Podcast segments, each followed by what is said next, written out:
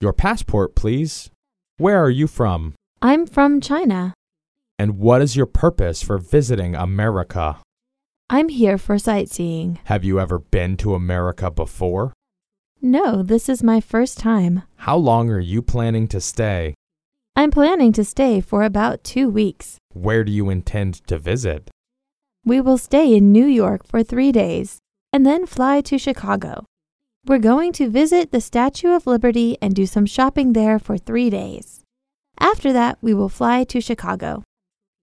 Okay, I have no questions for you. Here's your passport. Enjoy your stay. I will. Thank you.